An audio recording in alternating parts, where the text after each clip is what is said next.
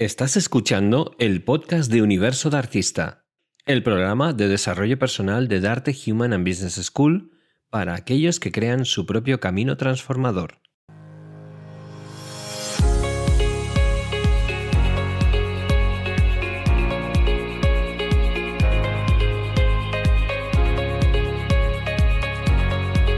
Buenos días, artistas. Me estoy riendo porque estamos bailando a la sintonía. Estamos de sábado, estamos a tope. ¿Qué tal? ¿Qué tal por aquí? ¿Qué tal, Cristina? ¿Qué tal, Samantha? Muy bien, muy bien. Aquí estamos, que ya ha empezado el frío, ¿no? Sí, en, en Madrid sí. un poquito, pero, pero muy bien, con muchas ganitas. Y aquí estamos muy a gusto. Muy bien, aquí con, con vosotras, aquí en Universo de Artista. Muy a gusto. Pues vamos a empezar un programazo. Tanto es el programazo, tenemos tantas entrevistas que hoy no va a haber ni noticias. Pero no pasa nada, vosotros tranquilos porque vienen entrevistas súper potentes donde vais a aprender un montón de actualidad y de todo, ya veréis. Así es que nada, estar atentos que arrancamos.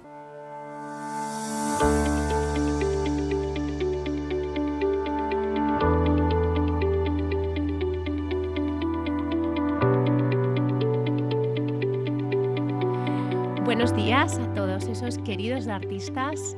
Una semana más estamos aquí en Universo de Artista en la sección Darte Autenticidad y hoy con una mujer muy especial para mí. Ella es Silvia Moreno con un proyecto con alma como es Cenas Adivina y yo quería presentarla de una manera especial. Muriel Rukeyser decía que no estamos hechos de átomos sino de historias. Y creo que si Silvia está hecha de algo, es de historias y de pedacitos de, de, otros. Silvia, bienvenida, muchas gracias. Muchísimas gracias, Samantha. Para mí también es muy especial estar aquí contigo, sabes de mi admiración y de mi cariño. Y qué presentación más bonita. tienes razón, tienes razón. Sí me siento identificada con lo que has comentado. Tengo esa suerte, ¿no? De estar siempre rodeada de personas que me pueden compartir su historia, que me comparten sus experiencias y yo creo que al final es lo que, lo que te llega, lo que te impacta, lo que vas incorporando ¿no? a ti mismo. Bueno, Silvia, eh, muchos de vosotros seguro que ya la conocéis, pero para los que no la conozcáis, ella tiene un proyecto maravilloso, un proyecto con alma que se llama Cenas Adivina y que está hecho de historias también, ¿no? Eh, Silvia, cuéntanos cómo, cómo nace ya casi en enero, creo que era nueve años, que nace este, este proyecto tuyo. Así es, pues eh, en enero de 2014, el día 26, abrimos las puertas del séptimo, nosotros vivimos en un séptimo y así lo bautizamos. Y, bueno, y decidimos crear un espacio de encuentro, de diálogo, de diversión, eh, de conversación, ¿no? Donde la gente, pues, eh, bueno, pues viviendo una cena en casita, ¿no? Pues que pudiéramos eh, compartir experiencias de vida, pudiéramos compartir inquietudes, ¿no? Y, y, bueno, pues nace, nace ese día el, con una invitada especial que era la madre de uno de los amiguitos de mis hijos, Carolina, traumatóloga que ella decía, pero Silvia, pero yo, la protagonista de tu cena, pero eso cómo puede ser, yo qué voy a contar, a quién le va a interesar. Y bueno, yo creo que sí, que todos tenemos una historia que compartir, que todos tenemos cosas que, que pueden enriquecer a los demás y así fue, fue una cena maravillosa, un buen pistoletazo de salida para otras muchas que han venido después y, y, y que todavía a día de hoy Samantha no, pues no me esperaba ¿no? que fuera a suceder todo esto y que nueve años después pudiera decir que seguimos haciendo estas veladas tan, pues en las que me siento una absoluta privilegiada, ¿no? De, de, escuchar siempre tantas historias, tantas experiencias, tantas emociones, ¿no? Compartidas al final. Tú que eres psicopedagoga de, profesión, fíjate qué, bonito, ¿no? Unir eh, esta pasión tuya, ¿no? De, conocer más allá de, lo que podemos ver, ¿no? Ese mundo invisible de, del ser humano. Eh, ¿cómo, ¿Cómo te adentras, ¿no? De esa manera tan valiente a, a emprender este proyecto, ¿no? Y de una manera tan orgánica como ha ido creciendo poco a poco. Fíjate que yo no lo veo eh, como algo valiente, ¿no? A mí me lo pedía el cuerpo, Samantha. Yo estaba en un momento vital en el que necesitaba hacer cosas que me salieran del alma. Eh, tenía tres niños muy pequeñitos, en ese momento tenían tres, cinco y seis años. De repente empezaron a dormir, por fin, después de siete años de locura. Y, y, bueno, pues me miro al espejo ¿no? y digo, uff, he dejado algunas inquietudes abandonadas porque el tiempo es el que es y en aquel momento decidí dedicarlo todo para ellos. eh, pero necesitaba recuperar, necesitaba recuperar esos, esos momentos de conversación, esos momentos de emoción compartida, ¿no? Cuando alguien está contando algo que para él es importante. Y creo que había, bueno, que faltaba, ¿no? Que faltaba un espacio donde poder profundizar, porque, bueno, tomarnos unas cañitas, eh, charlar y hablar de las cosas más triviales del día a día es algo que, que, podemos hacer con bastante facilidad, ¿no? Cuando quedamos con amigos. Pero quizá tocar temas más profundos, eh, ahondar, ¿no? En las cosas. Eh, pues eso nos cuesta un poquito más porque nos de repente como que nos desnuda y oye Silvia aquí de repente esta pregunta por favor no y, y, eso es lo que ocurre un poco en cenas adivina yo, yo quería crear esos encuentros que a través de una ceneta rica un buen vino eh, y en casa, ¿no? Cómodos, con los sofás, las sillas, las butacas, un poco improvisado también, pero bonito, cuidado.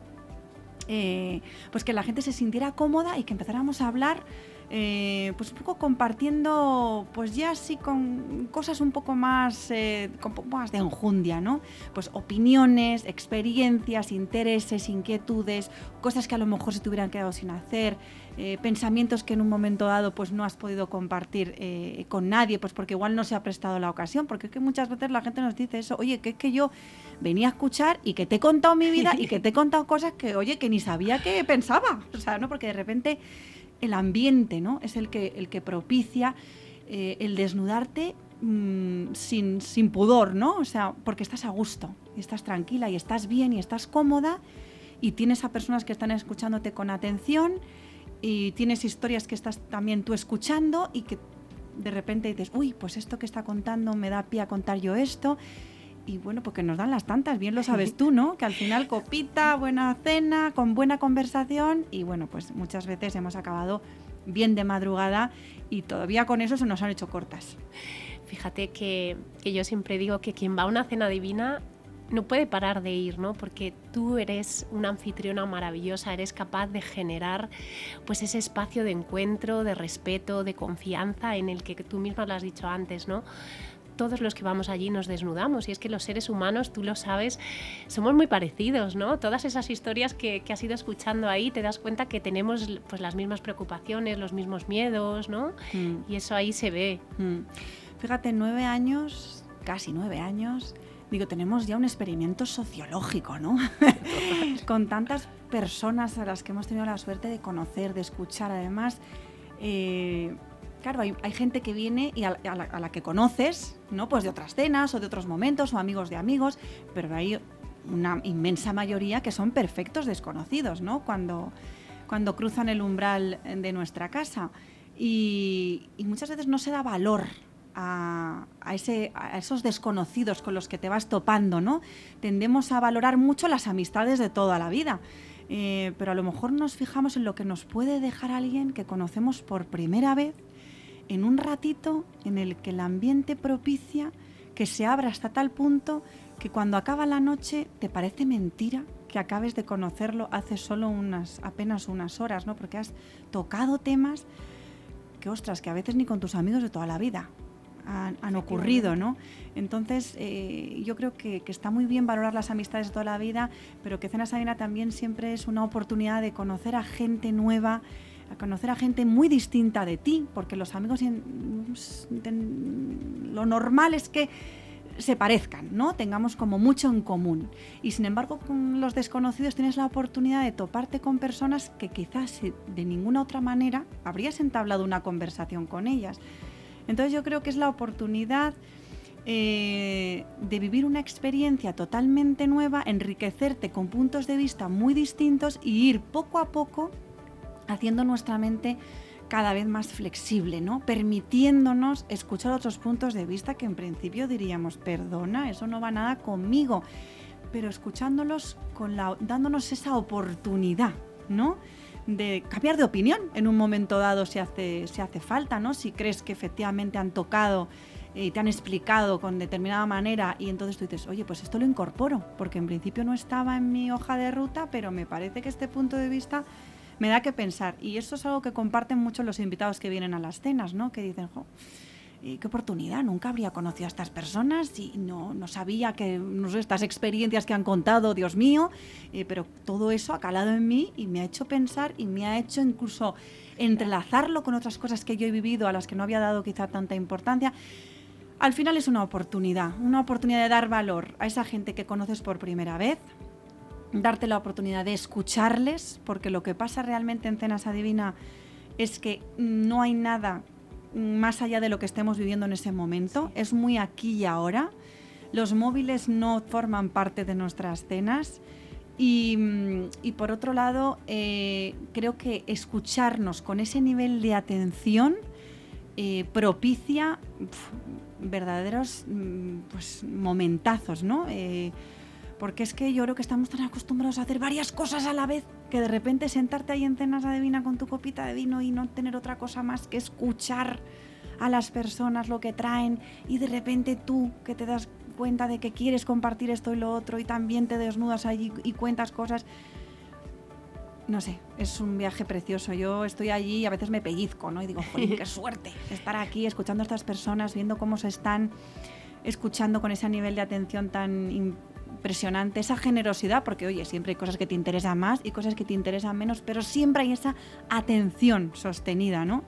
Y eso lo valoro especialmente. Cenas Adivinas es un lugar para ser también generoso, ¿no? Yo creo que es bonito.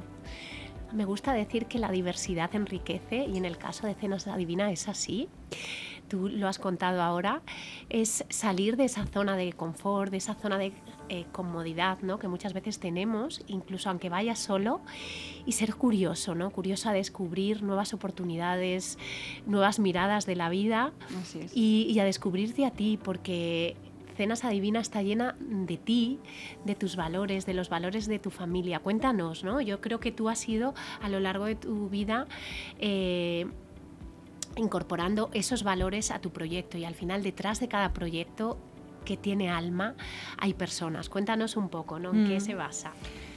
Sí, la verdad es que, bueno, mm, para mí me inspiro muchísimo en, mi abuela, en la madre de mi madre, en mi madre, en mi padre, en mis hermanos, en mi marido, en mis hijos, eh, amigos, ¿no? Yo creo que todos son pedacitos de mí misma. Al final soy una persona que... Mm, soy un animal social, eh, me encanta el ser humano, me parece que todas las personas, no sé, siempre tienen esa bondad, ¿no? Y ese querer eh, aportar cosas a los demás y ese sentirnos a gusto. Yo, después de, mi, de mis padres, pues siempre era esa esa obsesión, ¿no? Porque todo el mundo que viniera a nuestra, a nuestra casa estuviera a gusto, eh, no sé, que daba igual que fuéramos 10, que 20, que, que, siempre había una sonrisa, siempre había algo que comer, ¿no? Y nunca, nunca era un problema, ¿no? Mira que con nueve hermanos dirías, jolín, pues ya se podían haber ido a otra casa los amigos, ¿no? Que ahí éramos muchos.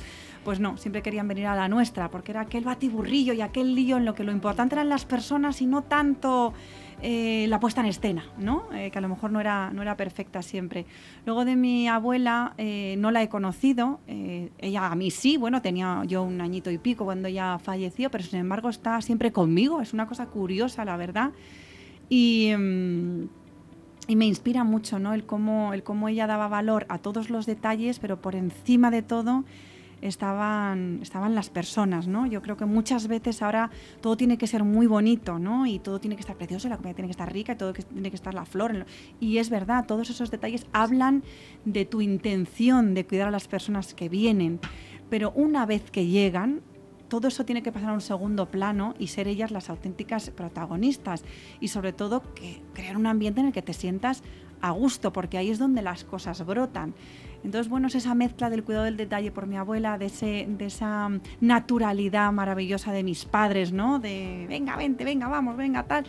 Em, y luego, pues, pues mis hermanos, ¿no? Que al final... Eh, pues son esas personas que, en las que ves que lo más importante siempre son las personas, ¿no? Yo creo que, em, que sí, que es un poco que me repito, ¿no? Pero es sentirnos a gusto. Por encima de todo, yo creo que nos, es que necesitamos ternura, yo creo, ¿no? La ternura es tan importante, la amabilidad, eh, la naturalidad también, ¿no? el, sentido del humor, que es tan importante. Mi padre siempre hacía la misma broma, llegaba alguna amiga nuestra a comer y siempre decía, bueno, pero ¿a ti quién te ha invitado? y mi madre empezaba, Mariano, por favor. Eh, bueno, era algo simpático, ¿no? Era algo un poco pues para romper el hielo, para descolocarla un poco y enseguida eh, envolverla, ¿no? Pues de ternura, de estar en un hogar, de que se sintiera, pues eso, diversión y, amabilidad, ¿no? Había ahí un puntito siempre importante, porque yo creo que, el humor nos acerca muchísimo, rompe hielos y, nos, nos, da la oportunidad un poco pues de permitirnos ciertas licencias y que no sea todo tan formal, que yo es que lo excesivamente formal, ahí, me parece que, que crea un poco de distancia. Incluso he aprendido, Samantha, a que cuando llegan los invitados, que nos acabamos de conocer, y yo enseguida pues les cuelgo el abrigo y les, les, eh, les invito a tomar un vino. Y entonces enseguida siempre hay alguien que, Silvia, te ayudo. Y yo al principio era, no, no, no, no, ¿cómo me vas a ayudar? Yo, yo voy, yo, no te preocupes, tú aquí, tú estás invitada. Y le digo, ah, pues, venga, pues vente, pues venga. Y, porque la gente necesita, necesita esa naturalidad, esa implicación y es parte de hacerla sentir en casa, ¿no? Y muchas veces yo creo que la perfección a veces nos mata y nos distancia y yo quiero todo lo contrario. Así que yo creo que con naturalidad y amabilidad, fíjate, creo que son dos cosas eh, muy importantes y siempre ese puntito de alguna broma, ¿no? Y alguna cosa que descargue un poco ese ambiente primero de ahí. Llego a un sitio nuevo y Dios mío, aquí me han dicho que hay que hablar y aquí me han dicho que la gente se desnuda. Dios mío, en mi vida no tengo pensado nada de esto. Y yo creo que eso también, oye, la gente que nos está escuchando y que no entiende qué es esto de cenas adivina, a ver, se desnuda el que quiere, ¿eh? y, no es literal. Así que bueno, eh, simplemente que el ambiente se propicia el compartir cosas que a priori a lo mejor pues no tenías pensado, ¿no? Pero que brotan hay mucha escucha activa también de, tu parte y no solamente de, la escucha hacia todos esos anfitriones ¿no? que van a esa cena, sino también las personas que, van allí, que comparten sus historias y que no sé si tú lo sientes, yo lo siento así, el ser humano tiene mucha necesidad de ser escuchado, ¿no? de que le escuchen y de contar cosas todo el tiempo. Muchísimo, muchísimo. Es verdad que que sí, es verdad que cuesta, que a veces mm, yo creo que la idea inicial de la gente cuando viene a una cena divina es más escuchar. Yo creo que en, el, en un alto porcentaje es así, que voy a escuchar, ¿no? Y, y, luego te das cuenta de que no, de que no, de que hay una oportunidad eh, maravillosa para compartir, eh, de que el ambiente que se crea es propicio para hacerlo. y claro, hay un protagonista, eh, pero siempre lo decimos, ¿no? Que lo que creemos, lo que queremos es crear una conversación, ¿no? Donde la gente pueda, eh, pues también compartir, ¿no? A colación de los temas que estamos tratando, eh, pues esas vivencias que pueden sumar al resto. Entonces te llevas muchas historias. Eso es un poco lo bonito porque bueno, al, final conversamos todo, cada uno comparte lo que quiere, hay gente que es mucho más de escuchar y yo quiero aquí lanzar una a favor de esas personas que son más de escucha y quiero decir darles las gracias porque yo también lo veo en las cenas, ¿no? Esas personas que quizá participan menos, pero que son absolutamente fundamentales para que los demás se sientan a gusto y puedan contar cosas, porque cuando tú estás escuchando con atención, estás dando pie al otro a que comparta también, ¿no? Porque estás favoreciendo ese buen ambiente que permite que puedas compartir historias. Entonces, mm, tanto si eres más de escuchar como si eres más de hablar y tienes a lo mejor una historia que quieres compartir, por supuestísimo, pero que, no, que nadie se vaya pensando que no ha aportado, porque incluso, ya te digo, en la escucha ahí hay un lenguaje no verbal que es maravilloso y que favorece mucho el, buen ambiente que se, que se crea. Cuando tú estás hablando y alguien te está mirando y te está atendiendo, ¿no? Y está sonriéndote y, en un momento dado te emocionas y te, te, coge así un poquito la mano.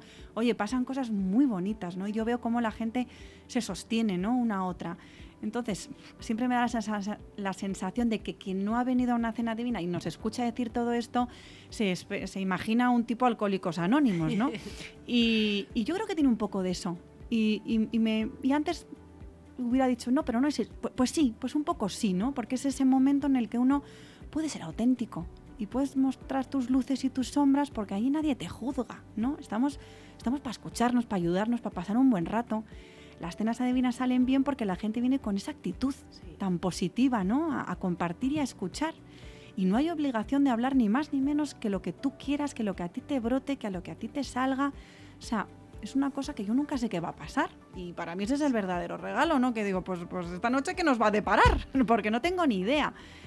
No sé, me parece que, reconozco que sí, que ir a una cena divina puede ser salir de tu zona de confort, eh, pero creo que merece la pena, o por lo menos así me lo hace saber la gente cuando se va, ¿no? Y, y entra con esa timidez y se despide con ese abrazo, ¿no? Fuerte y dice, jo, pues no esperaba vivir todo esto y, y me ha encantado, me ha encantado conocer y me ha encantado conocerme un poquito más, ¿no? Qué importante eso, conocerme, ¿no? Porque yo Mm. creo que cuando entras por la puerta, Cenas Adivina es ya una experiencia, ¿no? Hay escucha activa, presencia, atención, sostén, grupo, familia, ¿no? Todo eso. De hecho, tu familia está allí, Íñigo, los niños te ayudan, ¿no? Y eso también es muy bonito ver cómo ese proyecto nace con esos lazos familiares en los que todos los que acudimos a una cena y repetimos muchas más veces, estamos también ahí, nos sentimos parte de, esa familia, ¿no? Porque nos hacéis sentir así.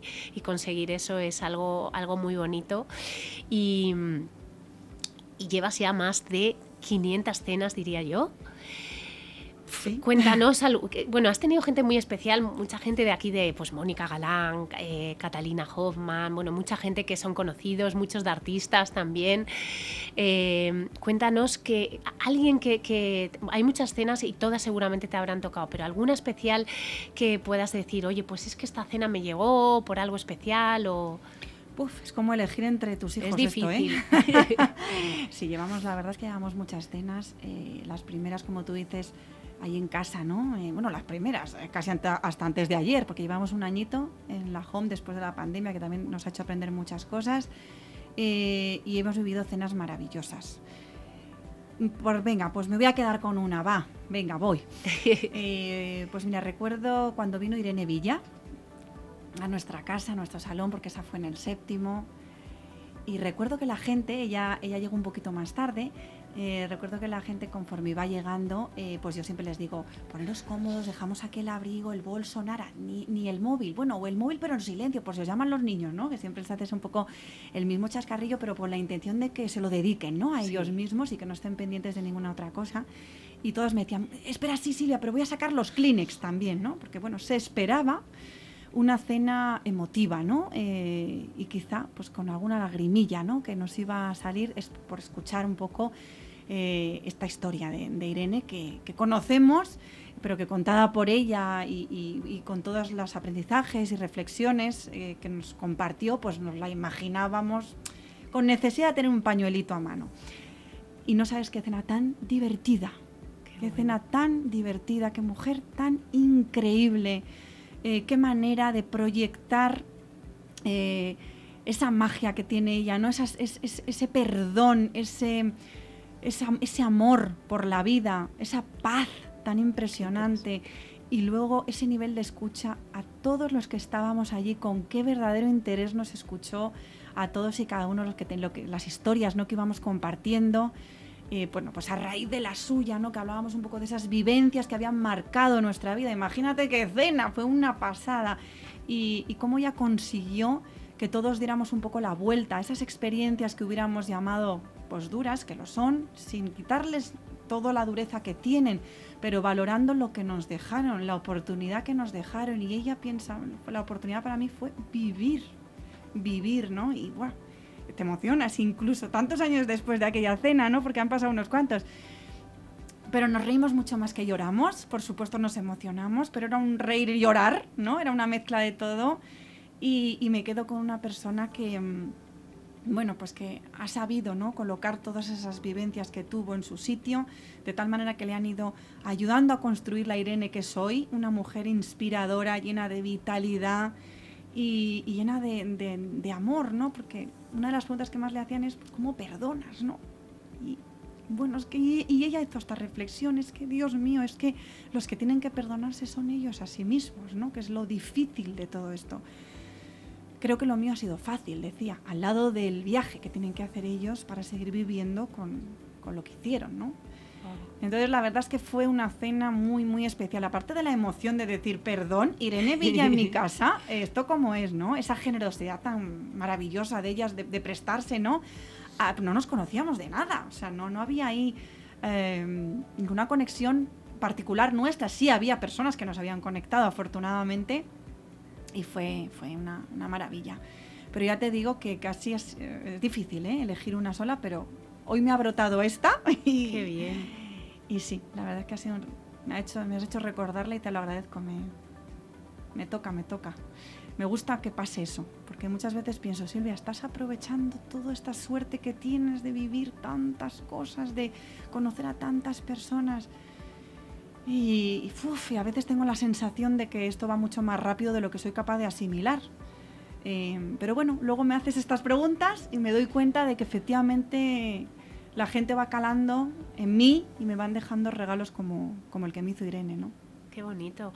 Además, fíjate, eh, nos conecta con el amor que somos, ¿no? Y yo que te escucho y que te veo, ¿no? Ese brillo de ojos, ¿no? De un proyecto tan bonito y que nace de, ese amor por el ser humano, por el compartir, por el darte a otros.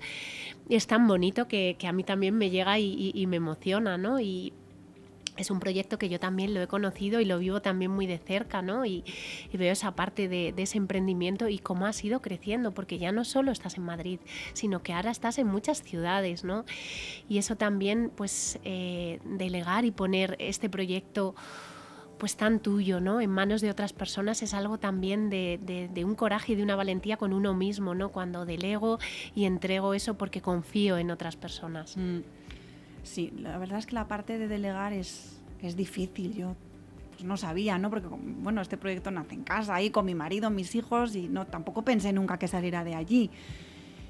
Y bueno, pues de repente llegó esa ocasión, ¿no? Eh, hicimos un, un tour por distintas ciudades de gente muy loca como yo que me abría las puertas de sus casas y bueno, empezamos a hacer cenas fuera de Madrid. A mí, a mí aquello ya me parecía absolutamente surrealista.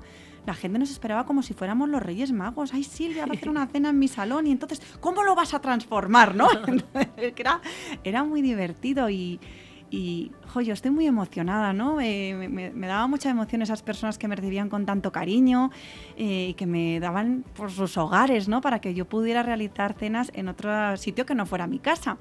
Y, mm, y ahí empezó un bonito viaje. Y en una de esas cenas conocí a María y a Yasmina, que fueron esa primera ciudad, que fue Cenas Adivina Valencia. Pues nos conocimos, nos enamoramos unas otras, pero bueno, vivimos esa cena y, y- y- y ya está. Quiero decir que no, no hablamos, ¿no? En un tiempo.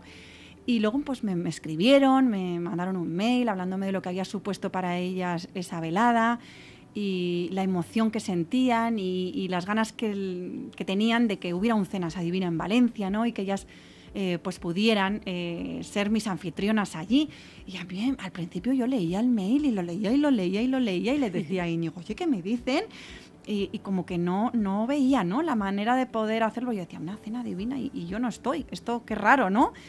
Eh, bueno, pues fue un ejercicio de humildad maravilloso. Me di cuenta de que lo más bonito era esa, esa vivencia que se crea en Cenas Adivina, que está muy por encima de mí, ¿no? Que al final es crear un ambiente en el que te cuiden, estés a gusto y puedas compartir.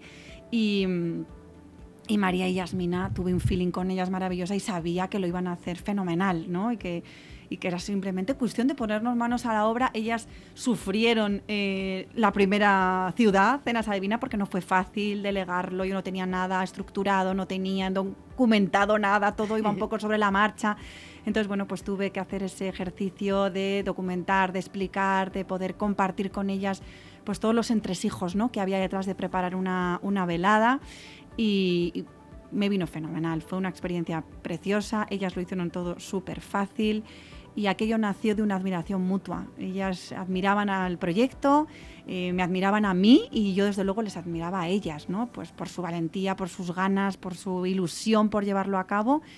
Y bueno, pues, eh, pues salió adelante. Y a raíz de, esa primera, de ese primer conejillo de indias que fue Valencia, pues llegaron después eh, Mallorca, San Sebastián, Barcelona, Londres y la verdad es que ha sido, bueno, está siendo una experiencia preciosa, ¿no? Eh, la verdad que cuando acaban las cenas, saber que hay alguien que entiende perfectamente lo que has sentido porque ha estado también al otro lado, pues me da la oportunidad eh, pues de seguir aprendiendo, me da la oportunidad de, darme cuenta del mucho camino que nos queda por hacer. Eh, me da la oportunidad de, de ver cómo a ellas se les ocurren cosas que a mí no se me han ocurrido y al revés, y cómo nos vamos enriqueciendo unas a otras con esta relación que tenemos de respeto, admiración y cariño absoluto.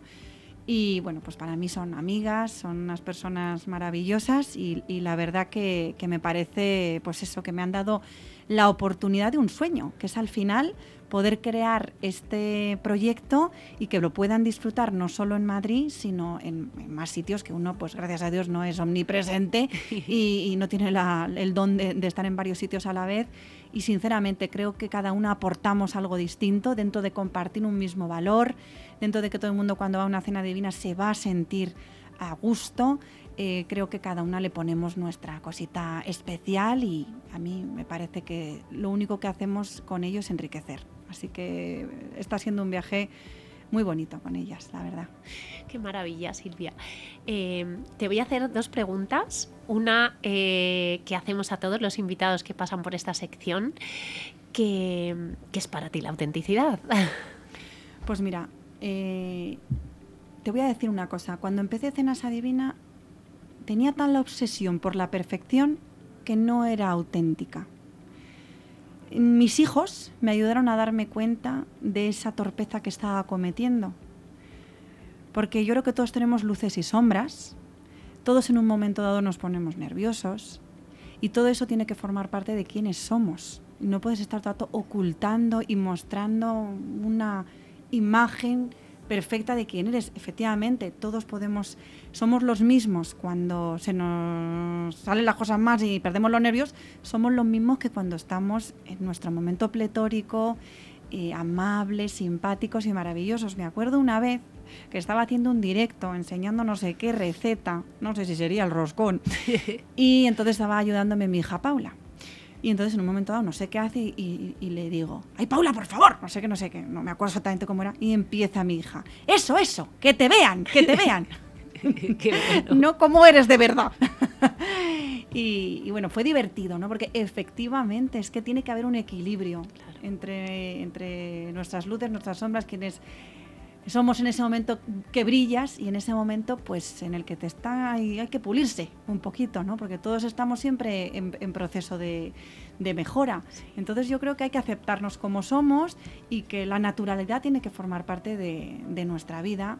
Y, y no sé, yo por ejemplo que echo tanto de menos a mi hermano, pues no es no es lo perfecto que era, no, en- no es en lo que mejor se le daba o en los momentos de perfección lo que yo más echo de menos. Echo de menos a él, con sus cosas, Sí. con esas cosillas que hay que limar, que dicen que hay que cambiar.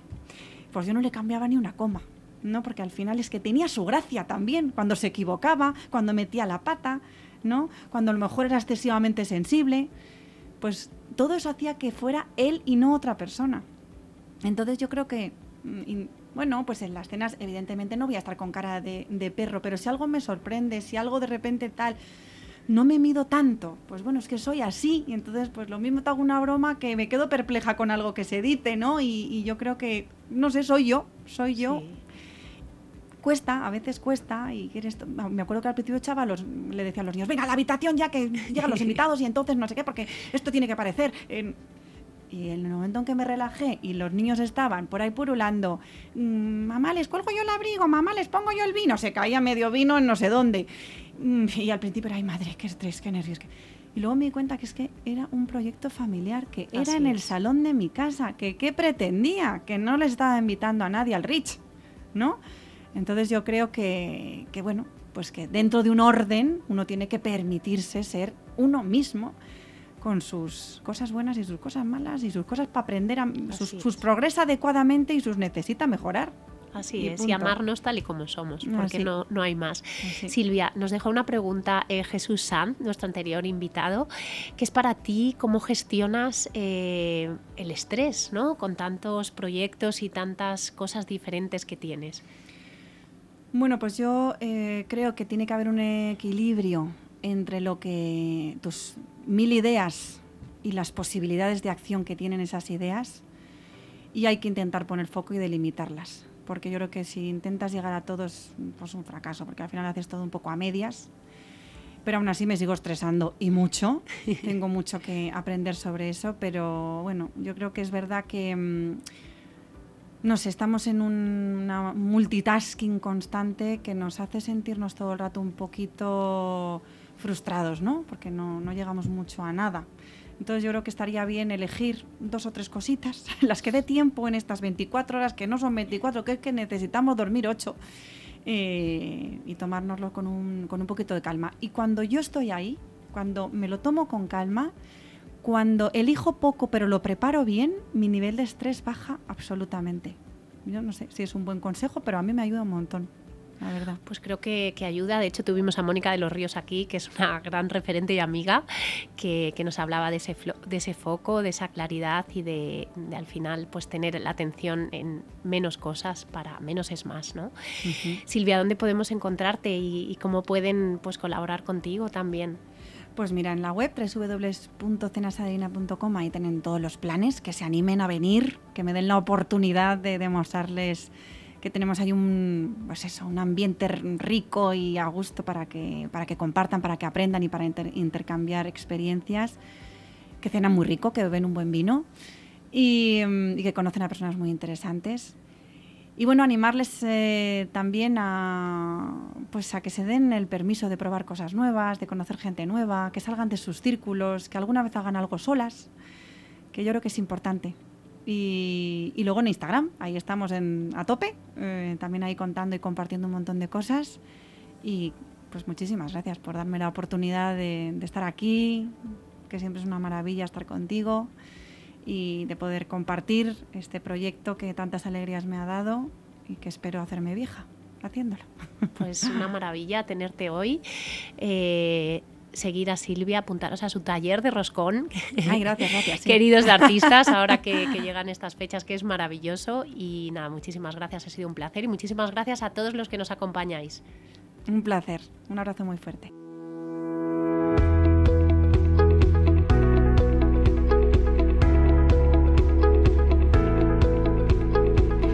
Pues continuamos después de la entrevista que hemos tenido con Samantha Catalá y nuestra compañera de escenas Adivina, que ha estado súper bien. Continuamos, ya sabéis que no paramos en este universo de artista y hoy vamos con Hall of Fame. Retomamos que la semana pasada nos dimos un descanso de esta sección y venimos a conocer a un artista muy especial que bueno, nos va a contar un poco cómo se topó con esto del desarrollo personal y del coaching, pero bueno, os pongo un poco en, en contexto. Él es Félix Cuellar y tras más de 20 años en el sector del turismo, la pandemia le influyó directamente y tuvo que reinventarse, algo que podría ser complicado, pero él tenía ya una trayectoria de lectura y de formación en desarrollo personal y psicología y aprovechando ello eh, tuvo la oportunidad de formarse en coaching con nosotros en Darte, aprovechó la oportunidad y se reinventó, como he dicho, y viene precisamente a hablarnos de eso, tanto de cómo se formó con nosotros como de su proyecto que surgió a raíz de esa reinvención. Buenos días, Félix, ¿qué tal? Buenos días, Patricia, muy bien, muchas gracias. Nada, encantados de tenerte aquí. Eh, vamos a retomarnos, vamos a remontarnos, no retomarnos, remontarnos a incluso antes de formarte en coaching. Eres una persona que viene de la parte del turismo, ¿no? Exacto. Que así de primeras podemos decir que no tiene mucho que ver con esto del desarrollo personal o del coaching o de la inteligencia inteligencia emocional. Eh, pero sí que es verdad que tú comentas que leías mucho ¿no? sobre estos temas, sobre desarrollo personal y psicología. ¿Por qué? ¿Qué era lo que te acercaba o, te llamaba la atención? Bueno, era algo innato que tenía en mi esencia, digamos, de siempre, ¿no? Siempre cuando quise, mm, cuando tuve que elegir la profesión a la que dedicarme, a que estudiar, ¿no? En estudios en la universidad, estuve dudando mucho entre hacer turismo y psicología, ¿no? Por lo que ya me viene de ahí, ¿no? De, de, siempre he tenido mucha inquietud por el mundo de la mente, ¿no? Porque creo que considero que es muy importante el cuidarse la mente y más en estos tiempos que tenemos. Y bueno, vine de ahí, de, desde entonces quise hacer siempre algo relacionado con la psicología, como no pude hacer, bueno, como tuve que hacer turismo en vez de psicología, porque es lo que elegí en su día, no me arrepiento nada por ello, porque la verdad es que eh, fue una elección muy buena y me gustó mucho y he trabajado durante muchos años y sigo trabajando en el mundo del sector del turismo. Pero bueno, siempre ha estado latente en mí eso, eso del desarrollo personal sobre todo. Como he comentado, eh, claro, estabas trabajando en este sector del turismo y vino la pandemia de coronavirus, que lógicamente sí afectó especialmente a un sector, fue al del turismo, porque se paralizaron las, todos los movimientos, ¿no? todos los viajes. Entonces, eh, como, como, te comenta, como he comentado, tuviste que reinventarte y tuviste la oportunidad de formarte en el, el máster en coaching. ¿Fue casualidad o fue causalidad? Pues yo creo que fue causalidad. Eh, que, eh, mi historia tiene un poco relacionado con el mundo del- de la ley de la atracción, que tanto se habla, ¿no? Sí. Porque como he dicho, eh, después de 20 años trabajando en el mundo del turismo, veía que me faltaba algo, ¿no? Eso que decía que estaba dentro de mí, la esencia, ¿no? El mundo del desarrollo personal. Quería hacer algo relacionado con ello, pero nunca tenía el tiempo, porque la verdad es que me ha ido bastante bien en el mundo del turismo y, y siempre tenía mucho trabajo, no tenía tiempo para, para ejercer de nada y, y menos para mirar qué podía hacer, ¿no? Y bueno, fue cuando en los últimos momentos tuve más inquietud y indagando un poco, vi que había una feria de Expo Coaching eh, y fui a ella. Fue el 28 de febrero, me acuerdo muy bien el día. Eh, fui para allá y la verdad es que pasé una jornada pues bastante buena, ¿no? Con toda la gente que participó en ella y ahí me di cuenta de todas las empresas que relacionadas con el mundo del desarrollo personal que había y qué podía hacer, ¿no? Qué podía, qué estudios podía realizar y la verdad es que me llevé una grata impresión y bueno, una, una claridad de idea en ese sentido, ¿no? Y fue justamente cuando volví a León, que yo vivo allí, eh, cuando estalló la- el coronavirus, a los dos días después de haber ido a la, a la feria. Y fue cuando se me vino el mundo encima, la verdad, Patricia. Porque ten en cuenta que yo mm, todo el trabajo mm, desde septiembre hasta marzo, que pues, me dedico sobre todo a los viajes de grupos escolares, entonces pues eh, todo se ejerce, todo se hace, todo se reserva ah, en los primeros meses ¿no? del curso. Y justamente se empiezan a viajar en marzo. Entonces, pues todo un año de trabajo, de unos meses de trabajo, se te iba al garete. Y no solamente eso, sino el saber gestionar el el- lo que se te venía encima, ¿no? Claro. El- la gente pidiendo de vuelta su dinero, ¿no? ¿Qué iba a pasar con su viaje? Y la incertidumbre de qué iba a pasar luego. Totalmente también. incertidumbre. Entonces para mí fue un momento muy complejo, ¿no? Y fue ahí donde, de donde tiré, ¿no? De, de esa, de, de esa, de esas lecturas que había tenido durante todo ese tiempo, de muchos libros de autoayuda, ¿no? De desarrollo personal, que me gusta más decirlo que de autoayuda. Y eh, fue cuando me dije, mira, Félix, mm, no puedes seguir así porque vas a entrar en una depresión, una ansiedad, todo eso, ¿no? Entonces fue cuando me dejé llevar por las emociones, eh, las expulsé, ¿no? Eh, hablé con mi gente allegada, mi familia, y fue cuando tomé el, el toro por, la- por los cuernos, como se dice, ¿no? Sí. Que decir, mira, vamos a seguir el día a día. Creo que el momento no podemos ir ma- mucho más allá de donde el día de hoy. Vamos a ver todo lo que podemos hacer en el día de hoy y no vamos a pensar más en el día de mañana. Y desde ese momento la verdad es que tuve una situación de, de tranquilidad, de llevar, mm, bueno, las riendas, digamos. Y, mm, y fue justo, justo en ese momento cuando recibí una llamada justamente de la Escuela de Arte, que por causalidad, como digo, eh, me llamaron diciéndome que me había tocado la- en, el, en unos sorteos que se hizo en el Expo Coaching la primera parte del ciclo del máster, ¿no? De coaching, inteligencia emocional y PNL, que justamente era la que el que me había, me, me había gustado a mí y que quería hacer, ¿no? Pues la verdad es que ese, esa, esa llamada me hizo reflotar mucho, porque dije, joder, le, le he estado implorando al universo y me lo está dando, ¿no? Me, ha dado, me está dando el tiempo, aunque Sí. no lo quiera, me ha dado todo el tiempo del mundo ahora para realizar algo y me ha dado lo que quería hacer, ¿no? Entonces fue justamente cuando me pude realizar eh, enseguida el máster y mm, bueno, mm, la verdad es que pude el- puse el foco en todo lo que podía hacer y no lo que no dependía de mí, ¿no? Eso hacía que, que todas las noticias, el tiempo que ha estado hablándose del COVID, del COVID y todo eso, que a mis compañeros de profesión tanto han, han padecido, yo también, pero en el mundo, en el tema de emocional, lo pude llevar mucho mejor y, y desarrollar algo que siempre quise, ¿no? Y poner el foco en eso, en, en el que estaba, ¿no? En, en a- en aprender todo lo máximo del, del máster para luego poder desarrollar, ¿no? Lo que vino después, ¿no? Claro. ¿Y qué es, eh, qué es lo que te has llevado de esa formación como coach, pero que te sirva para toda la vida, para cualquier ámbito de tu vida? Que digas, esto es lo que más me ha servido.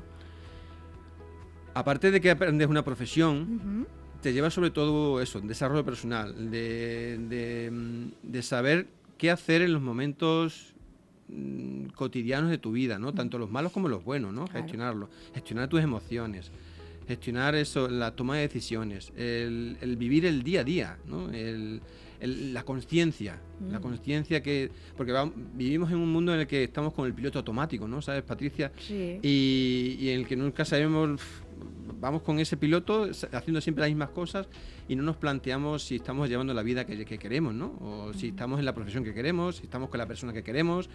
Y bueno, eh, eso me hizo tener mucho más conciencia y, y, bueno, el llevar el, el- vivir el día a día sobre todo. Eh, mm, he dicho al principio que eres una persona que te reinventaste, pero que hiciste una reinvención muy buena, porque no dejaste de lado el turismo, que había sido tu, tu, tu profesión durante tantos años, sino que supiste darle una vuelta y aunarla a tu nueva profesión como coach. Cuéntanos, ha nacido, o sea, nació lo que se conoce, o sea, lo que le ha llamado viajes que cambian vidas. ¿Qué es? ¿Es una agencia al uso? ¿Es algo más? Cuéntanos. Sí, vino pues mm, todo relacionado con el máster, porque sabes que al final tenemos que hacer un proyecto Sí. ¿no? de fin de máster y, mm, y fue cuando creo que después de pensar mucho tiempo, porque yo tiraba también mucho por el coach educativo, tenía un niño adolescente y creo que es muy importante el tratar a, a esos chavales desde jóvenes, ¿no? En el que, por desgracia, en el, en el mundo escolar, pues la verdad es que no, no tenemos eh, ese aprendizaje, ¿no? Y creo que es muy importante. Entonces, pues tiré por ahí, por el coach educativo, pero luego vi que mm, lo que más me llenaba de, mm, en mí, en mi esencia, digamos, era mezclar mis dos pasiones, ¿no? Que era eh, los viajes por un lado y el desarrollo personal por otro. Y fue donde creé ahí lo- la plataforma de viajes, eh, viajes que cambian vidas, que tirando de la historia de antes, eh, Sí. relacionado con todo, vi- vi- vine a acabar un poco con lo que estaba comentando antes. Eh, yo eh, en este mm, en este proyecto tengo que estar acompañado de, de grandes coaches, ¿no? Sí. Para poder viajar. Ahora explico un poco por encima Claro. todo lo que va a ser, pero bueno, van a ir eh, acompañados por coach especialistas. Y fue cuando tiré de la primera persona que, mm, que me impactó también en, la, en, la, en, en el máster, que fue Gon, eh, nuestro Gon profe Campos, de sí. Gon Campos, de profe de inteligencia emocional. Le expliqué un poco el proyecto, me dijo que contara con él, que le parecía muy buena idea y que ella tenía una persona que podía apetecerle también el, el- el proyecto. ¿no? Me dio el teléfono, la llamé y la llamé, perdón, y fue con esas personas que enseguida conectas con ella, Sí. ¿no? como si la conocieras de toda la vida, y a que no sabes quién era. ¿Quién? Pues era nada más y nada menos la fundadora de Expo Coaching, donde Ah. para mí empezó todo. Ostras, es como ¿eh? Cerrar siguió. el círculo. Sí, ¿no? sí, sí, se cerró fue total. para mí, mm, no Qué sé, curioso. Cuando, me di cuando me dijo eso, me dijo, hostia, esto tiene mucho que ver. Esto ¿no? significa Esto no algo. es casualidad, esto es causalidad, ¿no? Como Mm. decía, ¿no? Al principio. Y bueno, ahí estamos, con, empezando con, una, con mucha mm, ilusión para poder as- al final ayudar a las personas. Porque al final el proyecto es, es de viajes, pero ¿por qué son viajes que cambian vidas? ¿Qué es lo que hace especial? ¿Qué es lo que, cómo los, los organizáis o qué es lo que se hacen en este caso? Vale. Lo que hace especial estos viajes es que queremos que cuando volvamos de ese viaje es, mm, tengamos un antes y después en nuestras vidas, ¿no? Con esa conciencia que no solemos tener, con, ese, mm, con esa perspectiva que nos da un viaje mm, fuera de nuestra zona de confort, acompañados por personas que tienen nuestros mismos intereses y también por un coach o dos coaches especializ- especializados en la que nos va, mm, nos va a ayudar a- en ese tramo a, a conocernos a nosotros mismos y también a ver dónde están, digamos, nuestros, nuestras soluciones a, a esos bloqueos que tenemos o miedos. ¿no? Eh, entonces, bueno, lo tenemos diferenciado en cuatro tipos de viajes. Sí. Uno en el, digamos, em, para llegar a todo el mundo, lo que queremos es ayudar. Creo que aparte se ayuda mucho mejor desde la experiencia que no desde el estudio, ¿no? Mm. Entonces creo que en un viaje si lo que más se tiene son experiencias, ¿no? Sí. Mm, Esos aprendizajes se llegan, llegan mucho más antes a nuestro inconsciente y se quedan mucho más tiempo, ¿no? Que no el, el- el realizar esos estudios que se puedan realizar también eh, en modo online o presencial, pero bueno, yo creo que lo que llevas en un viaje se queda mucho más en la, en la mente de cada uno, ¿no? Entonces, los, el primer viaje son los viajes de mm, larga distancia, que son viajes a países con gran trascendencia espiritual, que no religiosa, tiene nada que ver a lo mejor, sino por, por ejemplo como puede ser la India, Nepal, el Bután, esos sitios así que te dan un entorno ya, Sí, sí, que ya, eh, ya de místico, por sí. espiritual, ¿no? que te pueda ayudar un poco más a conectar contigo mismo, ¿no? Eh, luego están otro tipo de viajes que son los viajes en familia, ¿no? Como he dicho antes, para mí es muy importante ayudar, sobre todo desde la base, a la gente joven, para tener las herramientas que hemos tenido mm, los mayores con el tiempo y me gustaría que las personas mm, pues con esas edades en esas edades tan complicadas también, ¿no? Como cuando se está desarrollando la- el cerebro humano también y luego también la personalidad de cada uno, ¿no? Pues yo creo que, que es muy bueno poder enseñar a estas personas a gestionar sus emociones y todo ese tipo de cosas. Y también a, a las familias también poder, en una edad como la adolescencia o la preadolescencia, en la que es muy complicado la comunicación con otros hijos, Mm. pues también ayudarle a esa comunicación, ¿no? A conectar con ellos mismos, ¿no? Entonces, ese, esos viajes van a ser sitios, lugares en el que vamos a poder conectar con nuestros hijos, porque en el día a día, pues, pues debido al trabajo y al estrés que tenemos, no tenemos ese tiempo de calidad con ellos, ¿no? Y vamos a poder conectar de una manera muy divertida, porque vamos a tener juegos, eh, con, incluso en contra, digamos, de, de otra familia. Vamos a poder competir entre, entre unos y otros para poder divertirse, digamos, siempre sanamente. Y luego vamos a poder tratar, por un lado, con un coach, los, eh, a los chavales y por otro lado a, los- a las familias también, a los padres. Por eso llevaremos dos coaches siempre acompañando. Y luego otro tercer tipo de viajes que son los el Camino de Santiago, que no encuentro otro lugar mejor que encontrarse a sí mismo que un camino, ¿no? En el que Sí. estamos mucho Bueno, tiempo. y normalmente, tradicionalmente, todo el mundo que hace el camino de Santiago, nadie vuelve como se ha ido. Exactamente. Pues qué entonces- mejor que incluso ahí acompañar a una persona que te pueda ayudar un poco a, a gestionar todo lo que te llega de nuevo, ¿no? Para, para poder ser mucho más gratificante toda la experiencia, ¿no?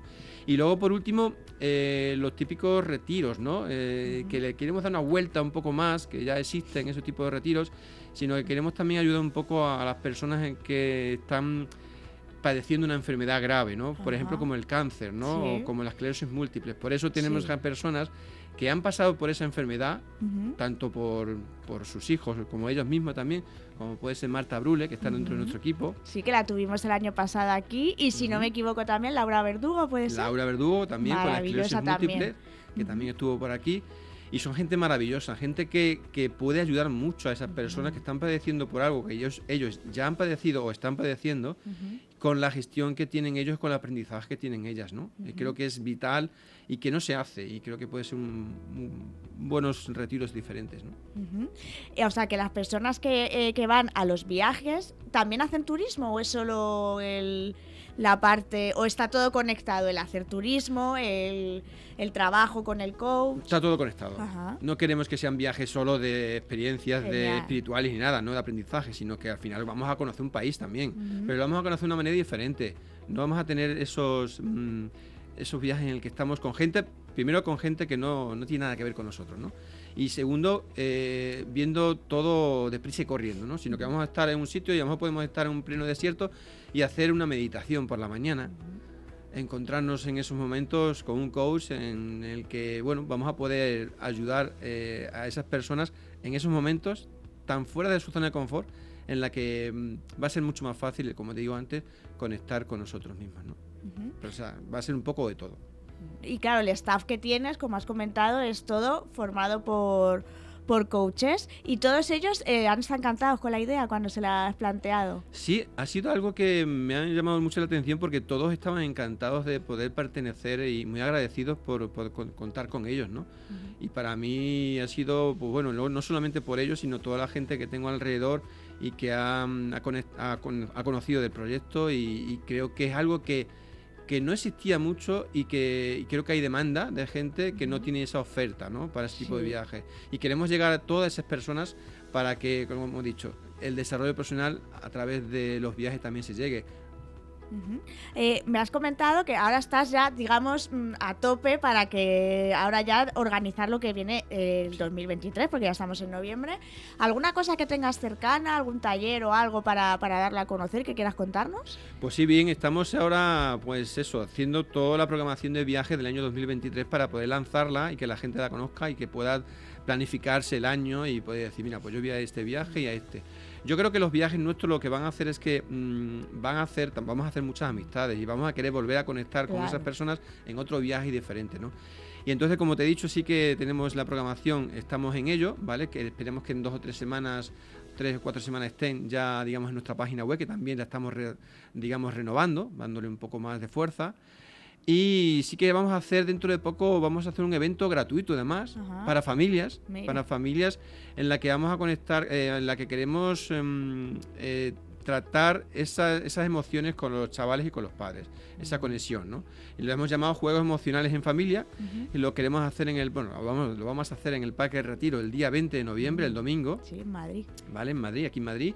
Y va dirigido a todas las familias que tengan niños comprendidos entre 6 y 13 años. Hemos tenido que limitar un poco las edades para que no tuvieran mucha diferencia de edades, ¿no? Aunque bueno, ahora nos acompañarán dos profesionales del mundo del coaching educativo, eh, también conocidas por Darte, que son Alba y Marga Santamaría. Sí.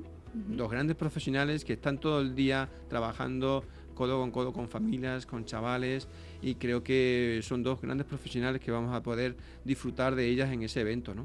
¿A qué, día has dicho? ¿El 20 de noviembre? El día 20 de noviembre, domingo, si el tiempo no lo impide, ¿Ah, pero bueno, si no lo haríamos otro día. El ¿Y la hora? Domingo. Y la hora es de 11 a 1. Fenomenal, lo digo porque, a ver, mucha gente que está aquí, aquí eh, los que nos escuchan son amantes del desarrollo personal y la gestión emocional. Y oye, si tienen niños y quieren ir a trabajar con ellos ya, pasar una mañana maravillosa en el retiro, pues, pues bienvenidos serán, ¿verdad? Yo creo que aparte van a ver cómo trabajamos, van a ver las posibilidades que tenemos con nuestros hijos, lo que podemos aprender, lo que pueden aprender sobre todo ellos también. Y, y, todo eso lo hacemos en nuestros viajes. Entonces, bueno, van a poder tener esa posibilidad de probar primero algo gratuito para luego después, si ellos desean y les gusta la experiencia, pues poder planificar algún viaje con nosotros si quisieran. Y para ello tienen, vamos a tener, ya tenemos en nuestra, en nuestra página web, en viajesquecambianvidas.com, eh, pues la información para que la gente se apunte y, que no se queden, porque son plazas limitadas, claro. Tenemos las plazas muy limitadas porque no podemos trabajar con muchísimas familias. No podéis llenar el retiro entero, que si no, vetan el paso. Estaría bien, hombre, si tenemos mucha demanda, pues intentaremos hacer otro día también otras personas. Así que eh, lo que diría que se apuntaran lo antes posible. Fenomenal, pues nada, Félix, muchísimas gracias. Esperamos tenerte pronto contándonos de tu vuelta de alguno de estos viajes, contándonos qué tal la experiencia, trayéndote incluso alguno, que haya una persona que haya ido contigo y que nos cuente qué tal estos viajes que desde nuestro punto de vista, desde Universal Artista, son perfectos y maravillosos. Encantados de tenerte aquí, Félix. Pues muchas gracias, Patricia. Eso esperamos todos y que podamos ser otra persona más, otro, otra empresa más, para poder eh, llegar el desarrollo personal a, la, mayor parte de gente, ¿no? Como bien tiene también Darte, la Escuela de Arte en su empeño también. Vale, pues muchas gracias, Félix. Y, nada, apuntaros al evento de, nada dentro de unos días aquí en Madrid. Hasta siempre, Félix. Hasta luego.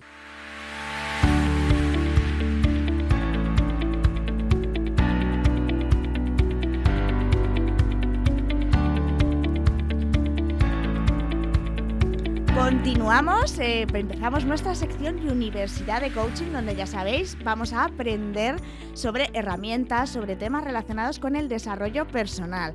Y hoy vamos a hablar de una herramienta sencilla que además todos tenemos, que la usamos a diario, pero que no la usamos a lo mejor con todo el potencial que tiene para nosotros. Y hemos traído a dos personas expertas, eh, nos van a acompañar por Zoom hoy, y hemos traído a Nacho Muñoz y Sara Duarte. Antes de saludarlos, seguramente cuando he dicho los nombres diréis, uy, a mí estas dos personas me suenan, porque es verdad que ellos llevan ya cerca de 11 años en el mundo del desarrollo personal y espiritual, pero ellos mismos afirman que cuando han conocido esta herramienta, que no es otra cosa que la respiración consciente, es cuando realmente han conseguido integrar y ser eh, honestos con aquello que están enseñando o que llevaban años enseñando en sus distintas ponencias, charlas, libros y demás. Y bueno, no me voy a enrollar más, vamos a darle los buenos días a, a Nacho y a Sara. ¿Qué tal? Buenos días. Muy buenas, ¿qué tal Patricia? Pues Encantada de estar aquí contigo en este espacio, de poder compartir. Sí, porque siempre es como una sorpresa en las entrevistas y demás, como es tan improvisado todo, mola mucho siempre lo que sale. Claro, y no, y seguro que vosotros, a ver, como ya lleváis años, ya os hemos visto en conferencias y tal, vosotros ya tenéis muchas tablas, os veo tranquilos y bueno, al final esto no deja de ser una charla, una charla mm. sobre además un tema que ahora estáis a tope con él, un tema que os apasiona y es este de la respiración consciente. A ver, la primera pregunta que se me viene a la cabeza. Respirar conscientemente, respirar, respiramos todo, lógicamente es un acto fisiológico que necesitamos para vivir, no hay más. Y respirar consciente podemos pensar que sí, si yo, mira, ahora exhalo, inhalo, exhalo, ¿esto es respirar conscientemente o no tiene nada que ver? Nacho. Bueno, pues dale, dale, no, pues por una parte sí, eso es eh, respirar conscientemente porque estás, digamos, o sea, hay como dos maneras de ver la respiración en el yoga y en diferentes eh, mindfulness y diferentes áreas o diferentes herramientas lo usan de una manera o de otra y hay parte que es no manipular tu respiración, solo observarla, ser consciente de ella, que provoca unos efectos, no es exactamente lo que nosotros hacemos, pero provoca unos efectos de concentración, de calma, cosas que la gente suele experimentar en el yoga. Pero eh, incluso en el propio yoga, con los pranayamas y todas las cosas que se hacen, suelen ser respiraciones que son conscientes, pero no está enfocado a nivel terapéutico profundo. Y añado lo de profundo porque creo que es como importante. Y en la parte de terapéutico profundo es donde entramos nosotros, donde utilizamos la respiración consciente con otra C más, que es la continua, eh, que se ha hecho de diferentes maneras desde hace muchísimo tiempo y que nosotros la hemos remasterizado para encontrar una fórmula que ahora a la persona del 2022-2023 le sirva porque tenga el tiempo suficiente para hacerlo y le permita ir a la profundidad suficiente. Entonces es como mm, una manera de, la gente lo compara con nuestras sesiones de, respiración con ir a una sesión de ayahuasca, para que tengas una idea. Sí, sí o sea, que te elevas a niveles máximos. Sí, es, es una profundidad que, que no puedes acceder de otro modo que no sea con sustancias. y, de hecho la primera versión que se hizo de ese tipo de respiración, que fue la respiración holotrópica de Groff, de, Stan Groff, lo hizo precisamente porque estaba prohibido utilizar el LSD, eh, lo prohibieron, no podía hacer más ensayos clínicos y entonces buscó y se dio cuenta que la gente que estaba en una sesión de LSD, su respiración se modificaba y veía que ese patrón de respiración que tenía lo podía él emular después, ¿no? Y entonces él creó una disciplina que no es la que practicamos nosotros, es muy, también muy útil, muy prácticas, pero son como sesiones de tres horas, cuatro horas, y es como una versión, otra manera diferente de hacerlo, ¿no? La nuestra es un poco más eh, pues de ahora, ¿no? de, nuestra receta. Siempre decimos que somos como chefs, eh, que igual que Dani García o, David con Z, ¿no? pues tienen su receta, con la respiración pasa lo mismo. Las personas han ido haciendo yoga, eh, holotrópica, rebuilding, ¿no? renacimiento, y cada uno ha ido encontrando un poco su, su receta y nosotros hemos encontrado una que nos ha transformado mucho a nosotros mm. y que ahora pues muchos facilitadores la están utilizando ¿no? y, y, eso es lo que al final transmitimos. ¿Y cómo llegó? ¿Cómo llegó a vuestra vida? ¿O la encontrasteis de casualidad? Eh, ¿La buscasteis a la respiración consciente? ¿Buscabais algo diferente? ¿Cómo llegó? Pues en mi caso, Patricia, fíjate, yo hace ya muchos años que no creo en las casualidades, ¿no? Sino causalidades. al final, exacto, las causalidades, todo se nos presenta para empujarnos, ¿no? A evolucionar y a, crecer. Y mm, la verdad que llegó a mi vida, yo en, en, mi caso personal, en un retiro que hice de psicología transpersonal y, como decía Nacho, y experimentamos la, la respiración holotrópica, ¿no? Entonces, es verdad que en ese momento también lo que es la vida y la paradoja de la vida, ¿no? A mí me horrorizó la experiencia. O sea, por, el, por un poco el... Eh, porque tenía que ser así, vaya, si es que no hay que buscarle tampoco más, más eh, justificaciones, ¿no? Tenía que ser así en ese momento para luego poderla vivir desde el otro lado de la dualidad. Pero ya me llamó la atención, ya dejó un impacto en mí. Es decir, aunque fuera en ese momento yo la viviera como algo, entre comillas, negativo, ya tuvo un impacto en mi vida, ¿no? En, en mi persona. Luego Fíjate, con el paso de los años volvió a presentárseme la oportunidad de respirar y, claro, traje de nuevo esa experiencia a mi vida, ¿no? Entonces, esa experiencia que en un primer momento pudo parecer negativa, me permitió trascenderla y decir, esto ya tuvo un impacto en mí, me voy a dar la oportunidad de vivir, de volver a vivirla para transformarla en positiva. Y ahí fue cuando me voló la cabeza, ¿no? O sea, como se suele decir. Ahí fue cuando dije, wow, quizás en el otro momento la experiencia fue la perfecta, porque tenía que haber un impacto en mi vida, aunque fuera de otra manera, y ahora sí he conseguido integrar y ver la utilidad de esta herramienta tan potente, ¿no? Claro, al final estamos hablando de usos diferentes. Pues eso, en el yoga, en el mindfulness, todo está perfecto, mm. porque todo tiene su utilidad, todo tiene su momento. En nuestro caso particular sí que la utilizamos para alterar nuestro nivel de conciencia, ¿no? Para poder profundizar más en ese subconsciente, en esas capas más profundas de trauma, donde verdaderamente muchas veces de otras formas no podemos acceder porque está nuestro ego y está nuestro, nuestro neocórtex ahí mm, protegiéndonos, ¿no? Eh, y, poder liberar pues ese, ese tipo de información celular que, bueno, que no es funcional ya en nuestra vida, ¿no? que ya que nos, que nos obstaculiza, que nos limita. Eh, y que a veces haciendo cosas más en la superficie no conseguimos del todo limpiar ¿no? o liberar y que de esta forma pues íbamos como a la causa profunda y verdadera de, aquello que, sea, que se manifiesta. Mm. Por eso he visto que, digamos, como una especie de lema o, de claim que, que usáis es que respirar es de valientes. Mm. Sí. Puede ser, porque es verdad que eh, eh, viendo las opiniones que hay o la gente que cuenta su experiencia, porque vosotros tenéis, sois co-creadores del Instituto de la Respiración Consciente y mm. allí hacéis diferentes eh, formaciones y experiencias y viendo vídeos en los que la gente cuenta su experiencia, ¿no? hay palabras como liberador, transformador, va, más allá incluso de la meditación, ¿no? De lo que comentabais, de esa respiración de la meditación que está muy bien, pero esto va más allá, porque es de valiente respirar. Pues mira, para empezar hay un, Bueno, mira, para empezar porque yo tuve que estar en una sesión de MDMA para respirar, porque si no me daba un miedo que, flipas. Yo no, no tenía pensado respirar ni de broma. De hecho, yo era bastante escéptico con todo, incluso con la ayahuasca, cosas de estas. Era como, no, no, eso es de locos, ¿cómo vas a hacer eso? A ver si te vas a quedar así, no sé qué.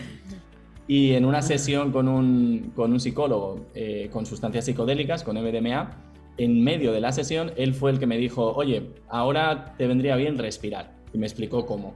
Y él había hecho respiración holotrópica, aunque hice mucho menos que, tres o cuatro horas, fueron creo que 20 minutos o algo así. Pero respiré en la sesión, cosa que fuera de la sesión probablemente no lo hubiera hecho, porque no, además era en ese momento en el que Sara había tenido la otra experiencia también que no le había gustado. Y respiré y me llevó a un sitio que yo no había estado nunca. Y entonces dije, ostras, qué raro, ¿no? Porque justo cuando he respirado ha pasado esto, ¿ha sido la sustancia psicodélica o ha sido la respiración? Y cuando llegué a casa, bueno, a los días siguientes, volví a probar yo la respiración por mi cuenta, cosa que casi todo el mundo dice que no hagas, eh, que no respires solo y cosas de estas. Eh, había antes así un poco como de tabú en esto de la respiración. Y lo hice y vi que tuve unos efectos iguales o, o casi casi, ¿sabes? Tiene siempre ciertas diferencias en las sustancias, pero con la respiración fui a un sitio que dije, ostras, y esto sin sustancias y sin nada, yo en mi casa, de manera autónoma, eh, sin tener a nadie al lado, ¿sabes? Me pareció brutal. Y eso me llevó, que la gente que me conozca ya sabe cómo soy, que soy bastante obsesivo con aprender, a meterme y zambullirme en aprender todo lo que, lo que existía y bueno, y sigo aprendiendo muchas cosas sobre la respiración para ver por qué pasaba eso, ¿no? Porque es como muy mágico decir, pero ¿hay alguna razón química para que esto pase? Y la hay. Mm. ¿Y, cuál sería? La razón. Sí, es súper sencillo. Mira, bueno, no es súper sencillo, pero lo explico bastante sencillo. Cuando respiramos hay como dos cosas involucradas, ¿no? Oxígeno, dióxido de carbono. Si nos imaginamos nuestras células como si fueran cochecitos, cuando estás eh, andando, consumiendo energía, pues consumes oxígeno, expulsas dióxido de carbono, ese, esos cochecitos a nivel celular.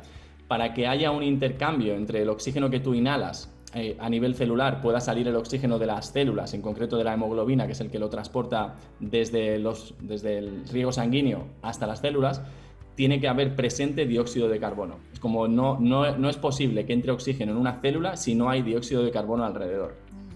Y esto es importante porque si hay oxígeno pero no hay dióxido de carbono, la hemoglobina pasa de largo y no suelta el oxígeno.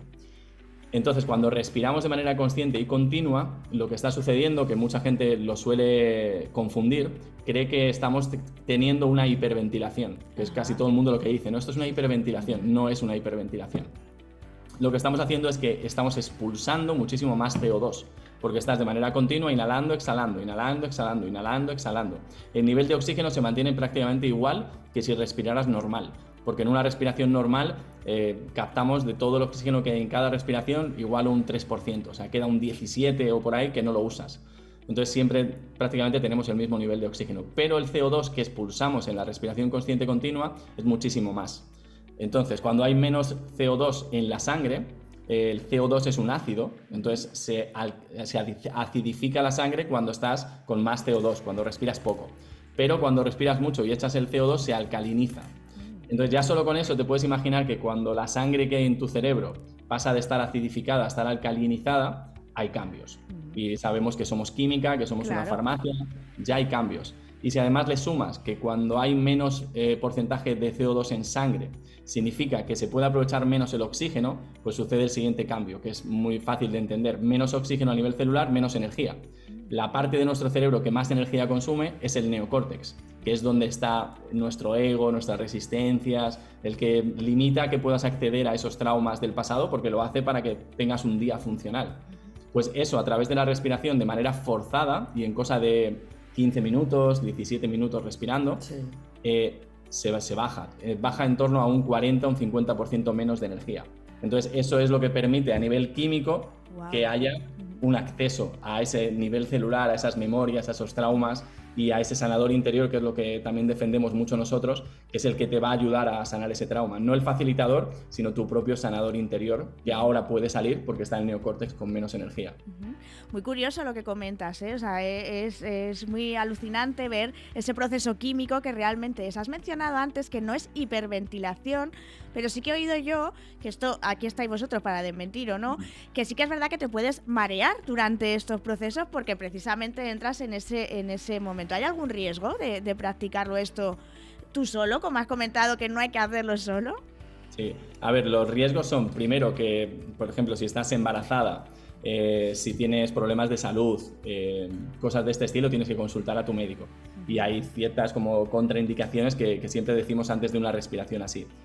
Y luego, riesgos en sí, eh, experimentas mareo, pero es un mareo que es totalmente normal y es por el cambio a nivel químico que estás sufriendo y se estabiliza. No es un mareo que se quede, es solo que lo sientes en algún momento y después ya se estabiliza tu cuerpo y ya dejas de sentirlo.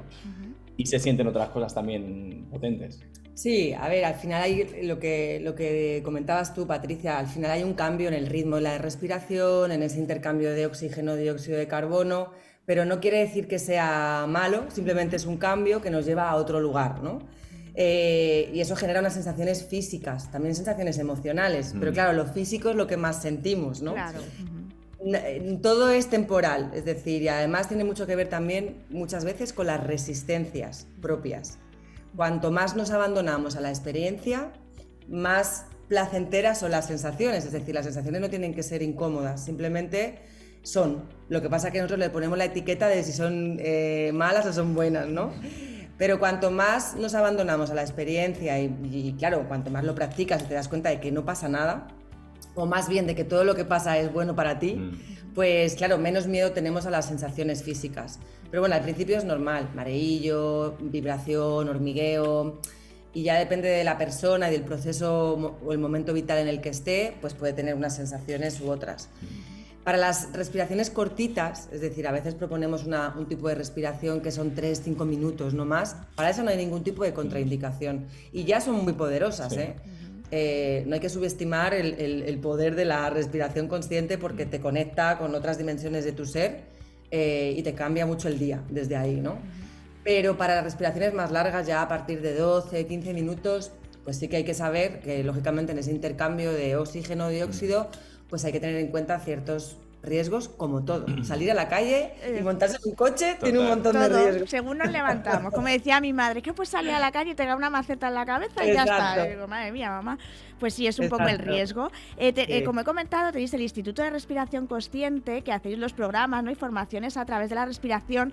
Y he visto que ahí formáis a facilitadores, ¿no? ¿Cuál es el papel de estos facilitadores? ¿Qué es lo que hacen? Pues es, un poco el papel de, acompañantes, de guías, ¿no? Yo siempre pongo un poco esta metáfora porque creo que se entiende muy bien. Y es que, claro, no es lo mismo, imagínate que vamos a Roma y que no conocemos Roma, ¿no? Y no es lo mismo ir a Roma eh, y tú coger la guía o el mapa y ponerte a explorar Roma sin tener ni idea de cuáles son los mejores lugares, sobre todo si quieres hacer un viaje más profundo, no el típico turístico, ¿no? Si quieres vivir eh, la ciudad pues como viven ellos, si quieres conocer los lugares auténticos, no es lo mismo ir con una persona que te va a llevar a esos lugares y entonces la experiencia va, tiene más garantías de éxito, ¿no? Digamos, tu experiencia, tu viaje, que ir solo. Y puedes ir a prueba y error. Ah, a lo mejor me gusta el sitio, a lo mejor no me gusta, ¿no? Pues esto es igual. Tú puedes lo que nos gusta, como decía Nacho, es que es una herramienta autónoma. Es decir, que una vez ya conoces la metodología y ya sabes el uso y disfrute que tiene, ¿no? La herramienta tú ya la puedes hacer tú solo. Pero es verdad que si tienes un trabajo en, compañía de una persona que ya ha vivido el proceso y que tiene los recursos eh, como para guiarte en la experiencia, pues las garantías de que sea una buena experiencia y de que te lleve al éxito de lo que tú quieres trabajar, pues es mayor.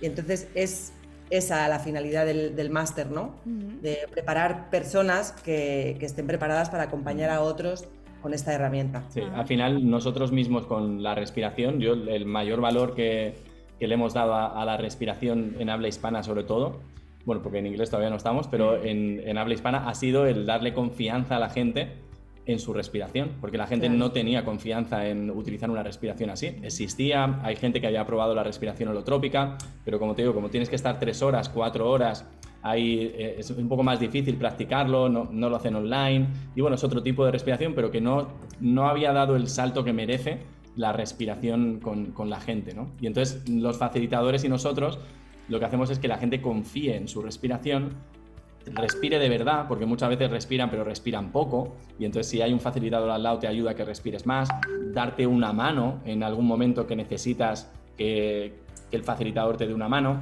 gestionar una catarsis, que mm. sucede muy fácil, y tienes una catarsis emocional, una muerte del ego, un, o sea, una cosa muy heavy, eh, sientes tetanias, que son eh, contracciones de los músculos, se te quedan las manos, se te pueden quedar totalmente comprimidas así sin poder moverlas durante unos minutos. Entonces, son cosas que te pueden asustar mucho si estás solo y si no te lo han explicado bien. Entonces, ponerte a respirar tú solo, como hice yo, pues es muy, es un poco loco, ¿sabes? Online se puede hacer, pero viene Sobre bien. todo al principio. Sobre todo al principio. Claro.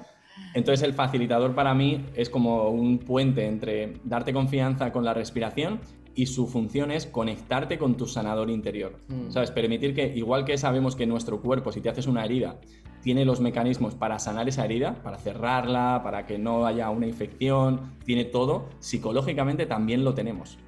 Solo tienes que poner tu mente en el modo recuperación, ¿sabes? Como el ordenador. Y entonces sabe qué hacer. No necesita que el facilitador te diga, ah, mira, sí, esto es el apego a tu niño interior. No, no, no. Tú respirando lo ves tú solo. Uh. Y el facilitador solo te ayuda a integrarlo después porque te ayuda a integrar la mm. experiencia pero esa es un poco la, figura de un facilitador de respiración. O sea, que escuchándote hablar, digamos que, eh, por ejemplo, sabes que Darte es una escuela que forma coach, puede ser una herramienta muy potente para ser usada por coaches. Claro. Sí, tenemos muchos coaches que la están añadiendo a su caja de herramientas y son complementarias, porque al final la respiración te va a sacar muchas cosas y tú no vas a hacer un plan de acción sobre eso que ha salido. Pero si trabajas con un coach, pues el coach te ayudará a semana a semana a hacer tu plan de acción, sacar creencias, lo que sea que, trabaje. Son complementarios. De hecho, dentro del propio máster tenemos coaches para los alumnos porque les van acompañando en el proceso, pues si hay una, cualquier obstáculo, se aparece, claro, como ellos también viven la herramienta para ellos mismos, claro tú también vas, vas moviendo tu propio mm. momento vital, ¿no? Entonces hay coaches, es decir, es súper complementaria para todo, para todo tipo de terapias. De hecho, muchísimos de los alumnos son terapeutas en algún área y además le están sumando la respiración porque están viviendo lo potente que es para su propia vida, ¿no? Eh, pero sí, súper complementario. Eh, habéis hablado que es un máster, ¿no? Lo que hacéis. Contadnos, porque la gente que le esté resonando, los artistas que nos escuchan, eh, ¿en qué consiste este máster? ¿Cómo pueden informarse sobre él? Porque creo que vais ya por la quinta edición o algo así, y no sé si están ya acabadas las plazas y todo cerrado, porque, pues eso, hay mucha demanda. Cuenta, contadnos. ahora mismo hemos cerrado la última mm. promoción, que, que, bueno, se están certificando ahora, y lo que hemos hecho es que, no sé, ya llevo como 11 años en esto, Sara lleva algo más que yo, y hemos visto muchas cosas sobre lo difícil que es formarte en algo y, ponerlo en práctica. Y entonces, diferentes programas que hemos ido teniendo, lo hemos ido perfilando.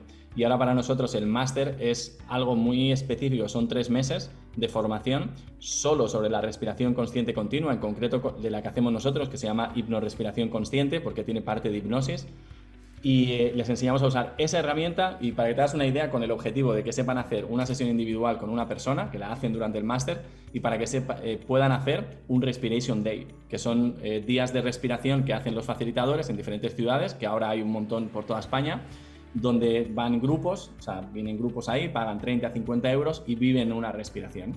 Entonces, en el máster todo está hecho para que aprendas a hacerlo, lo vivas tú también y hagas tu Respiration Day eh, sí o sí antes de terminar. O sea, para certificarte, que hacemos un día presencial de certificación, tienes que haber hecho un Respiration Day. Entonces es como todo súper en práctica para que salgas de él en tres meses con, dominando la técnica y, haciendo ya esta parte de captar tus clientes, de tener tu Respiration Day, tenerlo en marcha, ¿sabes? Que, que nos gusta que la gente salga con algo, ¿sabes? Con, ostras, mm. esto ya sé hacerlo, ya lo estoy haciendo, ya estoy cobrando por ello. Wow. ¿Y dónde pueden encontrar toda esta información o por si quieren apuntarse a las siguientes ediciones del máster? Pues mira, lo mejor es eh, o YouTube, que es Respíratelo, con Sara y Nacho, o Instagram, que también es arroba respíratelo, y si no, instituto de respiración.com eh, es, ¿verdad? No es instituto de respiración. Sí, instituto de respiración.com. Sí. Fenomenal. Y ahora no están abiertas las plazas, pero las abrimos cada dos meses, tres meses más o menos. Y, bueno, estamos ahí a full, porque lo, estamos haciendo todo muy diferente. Son grupos de 25 personas, tienen un coach que le ven dos veces al mes para poder ayudarles a avanzar. O sea, eh, estudian kinesiología también dentro del máster para poder eh, testar el mapa de la conciencia de David Hawkins. Es muy completo. Sí, la verdad es que es lo que decía Nacho, ¿no? Nos, interesaba muy mucho que realmente la gente viviera primero su propio proceso de transformación personal y que luego la promesa de poder tener un retorno de la inversión también económico, porque entendemos que todo es importante, y también esa parte, ¿no? Pues también fuera rápida, ¿no? Entre comillas. Y es que está siendo así, o sea, mm. los facilitadores están eh, pues ya, eso, desde, enseguida se ponen ya a hacer su Respiration Day, que también les ayuda a ganar confianza y, bueno, y a practicar la herramienta, ¿no? Y a poner a, la gente a respirar y, y, empezar a tener el retorno de la inversión, que también empodera, ¿no? Es como una, palanca, entonces al final es un... Es un todo, ¿no? Eh, es, muy dinámico. Y lo, sobre todo estamos poniéndole mucho, mucho cariño, mucha, mucho mimo, ¿no? Queremos que sea mm muy personalizado, por eso los grupos no son de más de 25 personas, aunque, aunque hay varios a la vez, pero todos con sus mm. tutores, con sus coaches, ¿no? Eh, y como decía Nacho, pues yo creo que la siguiente promoción será para diciembre, enero, más o menos. Pero todos los días en YouTube, eh, Nacho y yo tenemos una cita con la gente que quiera vernos a las 13.13, así que ahí también pueden empezar a respirar con nosotros, mm. que es una buena manera de comenzar a practicar esta herramienta. En Instagram también estamos constantemente poniendo cositas, incluso los Respiration Days de, de los facilitadores y cualquier movimiento que vayamos haciendo. Así que es la mejor manera de mantenernos en, en contacto con la gente que quiera y que le resuene. Pues Nacho, Sara, muchísimas gracias por, por haber contado también. Yo creo que la gente, la audiencia se lleva una explicación muy buena del poder de esta herramienta, de la respiración consciente continua, que es la que vosotros hacéis. Y nada, que os sigan en Respiratelo, que en YouTube ya tenéis veintitantos mil seguidores, que está muy bien. Y como dices, ahí van a encontrar la mejor forma de estar informados y además, si les ha interesado y les ha resonado, verlo, verlo mucho más en directo. Eso Qué bien, pues muchas gracias. gracias a ti, Patricia. Hasta siempre, hasta luego. Gracias, un abrazo, chao.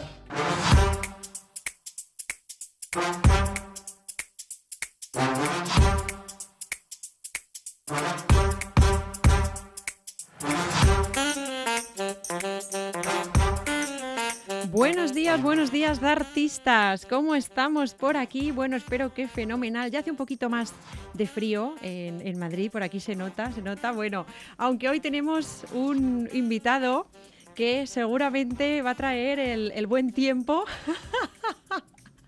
a este canal de radio que es David Gómez Coach, que estaba deseando. ¿eh? Estamos aquí en, medio directo, medio vídeo también dentro de, la entrevista. Estaba deseando conocerlo en persona, que hace un añito estuvimos en, en Luzlan en unas tertulias súper super chulas que hicimos también con Isabel Sousa, con, con su socia. Bienvenido, David, ¿cómo estás? Gracias, Cristina. Encantado de estar aquí contigo, verte en persona, que te he dicho y es verdad Estás mucho mejor y más guapa. Soy hombre, me encantan las mujeres, lo reconozco y, espero morirme así. Y preciosa. Muchas gracias, muchas gracias. Pues lo mismo te digo, lo mismo te digo, y con ese brillo en los ojos que, tienes siempre. Bueno, David, pues vamos al, grano, que hoy sí que nos toca ir un poquito, ¿no? Como una, como una locomotora. Amante del desarrollo personal, coach, formador, conferenciante. ¿Esto siempre ha sido así? ¿Cómo empieza este amor por el desarrollo personal? Bueno, en realidad, eh, podríamos, no quiero gastar los minutos rápido, pero básicamente desde pequeñito me han encantado todo lo que es, bueno, me ha encantado la mente, investigar. Eh, con 14 años hipnotizaba a mis amigos, eh, Empecé, Pero bueno, algo normal, ¿no? Cositas normales. Lo normal, evidentemente.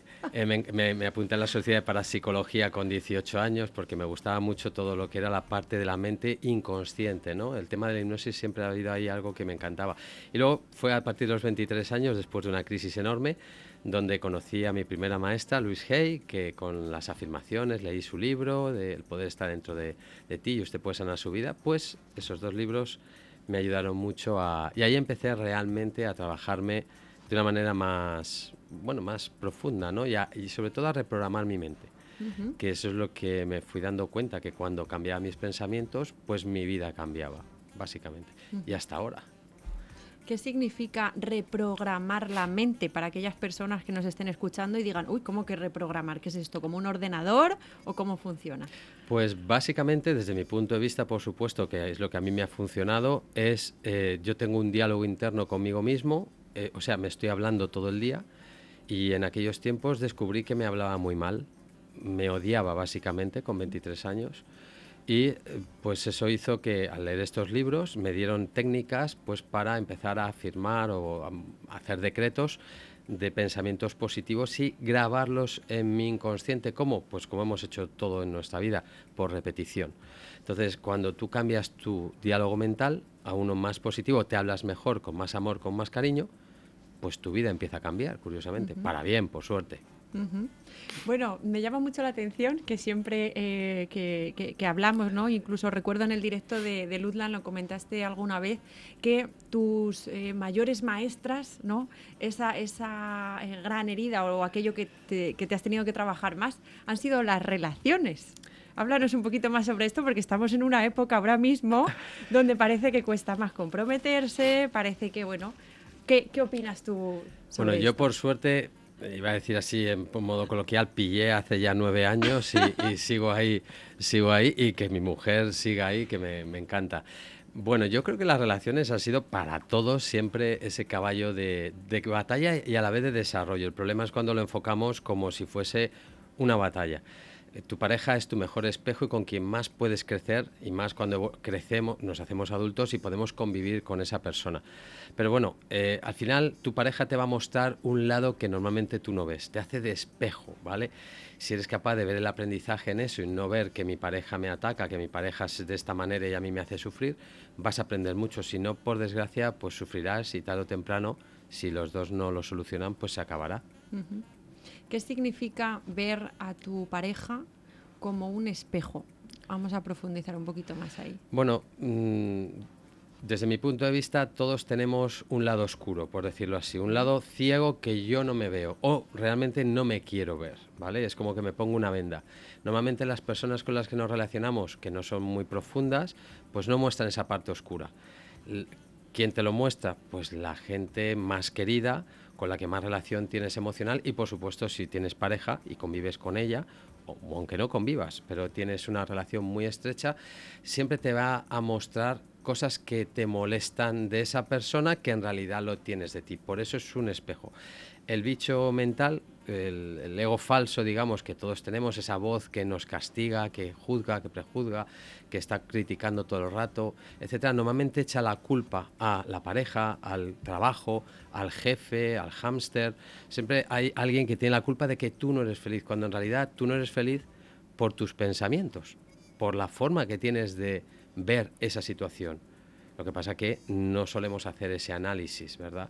Es más fácil ser una víctima y echar la culpa a la otra persona. Entonces tu pareja normalmente te ayuda a darte cuenta, ojo, el espejo siempre funciona tanto en lo bueno como en lo malo. no, solo, no solo vemos lo negativo, cuando tú ves algo maravilloso de tu pareja, estás viendo algo maravilloso en ti también, porque es un espejo, no puedes ver algo que no tienes. Una de tus misiones en la vida es eh, convertir o ayudar a las personas a que se conviertan en neurolíderes, un concepto que se explica muy, muy, muy bien en el libro de neurociencia aplicada al coaching, que lo tenemos por aquí, lo enseñamos a la cámara, para el programa de YouTube con Isabel Sousa, con, con tu socia, y que yo disfruté eh, personalmente un montón, porque al final yo creo que entender cómo funciona tu mente te ayuda también eh, eh, en tu día a día, ¿no? O a la hora de enfrentarte ¿no? a ciertas cosas, el tener ese, ese control. ¿Qué significa este concepto de neurolíder? Bueno, pues estamos en un momento donde por suerte hay una, hay una gran investigación acerca del cerebro. Nos hemos dado, bueno, nosotros eh, a nivel de coaching y todo, pero sobre todo los científicos hace ya muchos años que se dieron cuenta de la gran importancia que tiene entender el cerebro, inclusive para nuestros comportamientos del día a día. Entonces, neuroliderarte significa primero conocer bien tu cerebro, porque todos tenemos el mismo cerebro de manera cableada de forma diferente, pero tu hardware y el mío es igual. O sea, bueno, vosotras sois diferentes, ya sé que sois mejores y todo eso.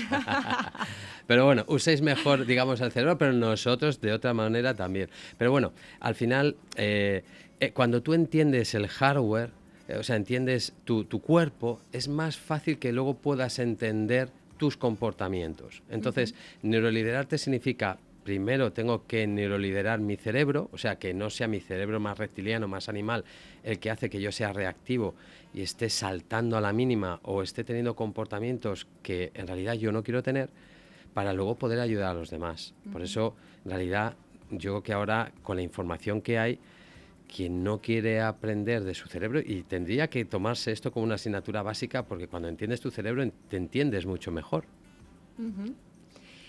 Generalmente buscamos la paz, buscamos el bienestar, buscamos estar en un estado ¿no? de, pues, pues eso, de, felicidad. ¿Cuál crees que es el mayor obstáculo para nuestro cerebro a la hora de alcanzar ese estado de paz o ese estado de bienestar? Bueno, a ver, eh, todos queremos ser felices. En esencia, todo el mundo, tú preguntas a la gente, nadie quiere sufrir. Sin embargo, dices, ¿cómo es posible que tanta gente sufra que todos en mayor o menor medida suframos cuando todo el mundo y todos queremos ser felices. Hay un tema, por un lado, de no conocer, Buda lo decía, soy un gran forofo de, Buda, ya lo sabes, un gran neurocientífico y coach, para, para Isabel y para mí el primero, de hecho, que ya decía que el placer es la antesala del sufrimiento. ¿Qué significa? Que en esta sociedad, sobre todo, y bueno, a lo largo de toda, yo creo, de toda la evolución, el ser humano ha buscado el placer porque químicamente nos genera sensaciones agradables en nuestro cuerpo. Claro, tenemos un animal dentro, que como un mono, un chipacé, un, cocodrilo, un cerebro, millones de años, eh, que no es el que piensa. El que piensa es el más joven, digamos, eh, la parte de la neocorteza. Nos olvidamos a veces de que ese cerebro animal manda muchísimo. Entonces, ese es el que no piensa en tu felicidad, simplemente piensa en sobrevivir y en economía de energía, nada más. Entonces no está en su objetivo que tú seas feliz. ¿Quién quiere ser feliz? Esa parte más elevada que tienes. Poder ser capaz de conectarnos a esa parte más elevada y, como siempre digo, poner el, bozal a tu perro interno es tu trabajo personal y nadie te lo puede hacer ni existe pastilla que pueda hacer que ese, perrito que llevas dentro deje de ladrar. Entonces, sí, las pastillas pueden dejarte, pueden hacer que, no ladre, pero de una manera artificial. Entonces, ¿cuánto, ¿cuándo eres más feliz? Cuando te trabajas y, y conoces ese animalillo que llevas dentro y aprendes a llevarte bien. Si no puedes matar al animal, lo que tenemos es que convivir y decir, el que manda soy yo, no tú, que todo el rato estás constantemente reaccionando. Bueno, hace muy poquito que yo me he enterado por ahí bicheando, has sacado una comunidad privada que se llama el Club de las Mentes Enfocadas. ¿Qué podemos encontrar dentro de esta comunidad, David? Bueno, fue una evolución. Llevaba más de 10 años con ello en mente y se ha dado ahora. Eh, eh, de hecho, se ha abierto hace una semana y pico. Y realmente yo lo que, después de tantos años y de meterme en el mundo de Instagram gracias al bicho, al bicho le debo muchas cosas y a mi, y a, mi gran amiga también, bueno, tengo unas cuantas maestras y, amigas que me han ayudado mucho. Y eh, es el momento, digamos, de entrenar de forma constante. Yo soy un forofo del entrenamiento mental, del enfoque mental, y te das cuenta que esto funciona cuando tienes una comunidad que te apoya, aunque el camino es solitario, porque al final nadie se puede meter en tu mente, eres tú quien tienes que hacerlo. Cuando tienes un grupo que te apoya, te ayuda, y luego tienes herramientas específicas para trabajarte, todo es más fácil, aunque no sea fácil. Es como ir al gimnasio. Si quieres ver tu cuerpo esbelto, tendrás que sudar un poco y tendrás que trabajarte. No existe, bueno, creo que hay unas máquinas que te las pones ahora de electroestimulación, pero bueno, aún así hay que hacer el esfuerzo de ir y ponértelas. Entonces, en, la parte de la mente es lo mismo. La mente es un, es un músculo, el cerebro es un músculo y la mente, cuando tiene un cerebro bien musculado, puedes sacar lo mejor de tu mente, porque tu mente utiliza tu cuerpo entero y si el hardware está bien óptimo, va a poder sacar lo mejor. Entonces, eso es lo que quiero en mi comunidad las mentes enfocadas, ayudar a la gente a que se enfoque en lo que desea y que ayuden a, su entorno y que sean más felices, por supuesto. ¿Dónde podemos encontrar esta comunidad y dónde podemos encontrarte a ti actualmente? Bueno, pues en Instagram David Gómez Coach, en mi web davidgomezcoach.com, en mi canal de YouTube David Gómez Coach, tú pones David Gómez Coach y creo que es algo de los primeros o el primero. Entonces ahí estoy siempre en Instagram, ya sabes que hago directos también todos los lunes y, también entrevistas y todo. Y bueno, pues eh, yo siempre lo digo, desde que soy papá, que he sido padre tardío y, estoy encantado, esto lo hago no solo por mí, sino porque quiero dejar un mundo mejor a mis hijos. Y, y bueno, pues por lo menos aportar mi granito de arena para quien quiera cogerlo. Hay gente de todo tipo, increíble y maravillosa, Creo que vivimos en un momento donde quien no quiere aprender es porque no quiere, porque hay herramientas de forma gratuita, vídeos, gente increíble con herramientas increíbles que de hecho lo están haciendo de forma gratuita, ofreciendo eso, pero tienes que querer. Ese sí que es el esfuerzo que pedimos. Así es, así es. Bueno, yo recomiendo a todos que sigáis a David desde aquí, que además hace unos directos súper entretenidos, súper interesantes, cada día de una temática diferente, que yo digo, madre mía, David parece una enciclopedia abierta en sus redes sociales. Agradecerte desde aquí tu visita a nuestro programa, que espero que sea la, primera de muchas. Ojalá. Y, muchas gracias, David. A ti, Cristina, siempre. Bueno, os mando un besito a todos de artistas. Nos vemos en el siguiente episodio. Chao, chao.